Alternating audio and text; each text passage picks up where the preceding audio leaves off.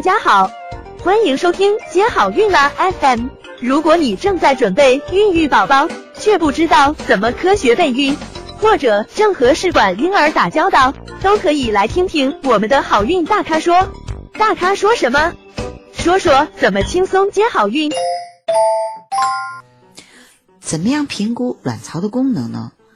其实呢，我们评估卵巢的功能，就是想知道这个卵巢它到底能不能排出一个十分健康的卵子。首先，在评估卵巢功能的时候，年龄是第一个，也是最最重要的一个因素。那大于等于三十五岁呢，就属于高龄的女性了。那怎么样评估一个女性的卵巢功能呢？通常来说，我们是在月经的第二到三天做一个抽血的检查，基础的 FSH 的测定。那么基础的这个 FSH 啊，如果说大于十到十五呢，提示卵巢功能减退。但是这个数值也要结合它当时的雌二醇的水平而言，还有超音波的情况而定的，也不是一概而论的。那么基础的 FSH 比上 FH 的比值，如果说大于等于三呢，也提示卵巢功能减退。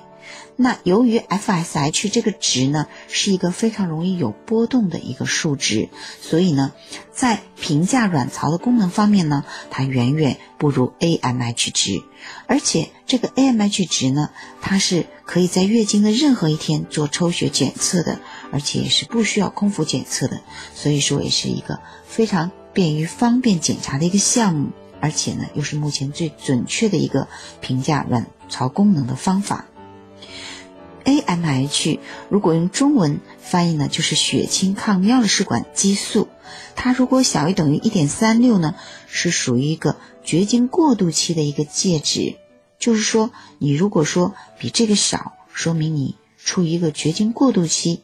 但实际上，如果是一个卵巢的低反应呢，国际上的介质呢，通常是一点零五。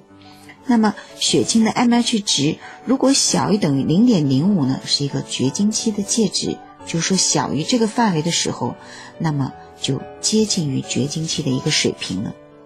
还有一个数值呢是抑制素 B，那由于它预测卵巢的功能的准确性还是没有 MH 强，所以呢现在已经比较少有生殖中心进行抑制素 B 的检查。它的一个参考值是小于四十到五十六，提示一个卵巢功能的减退。那还有一种也是非常常用的一种检测卵巢功能的方法，就是经阴道超音波检查，也就是俗称的 AFC。还有测量卵巢的体积、平均的卵巢直径以及卵巢机制的血流。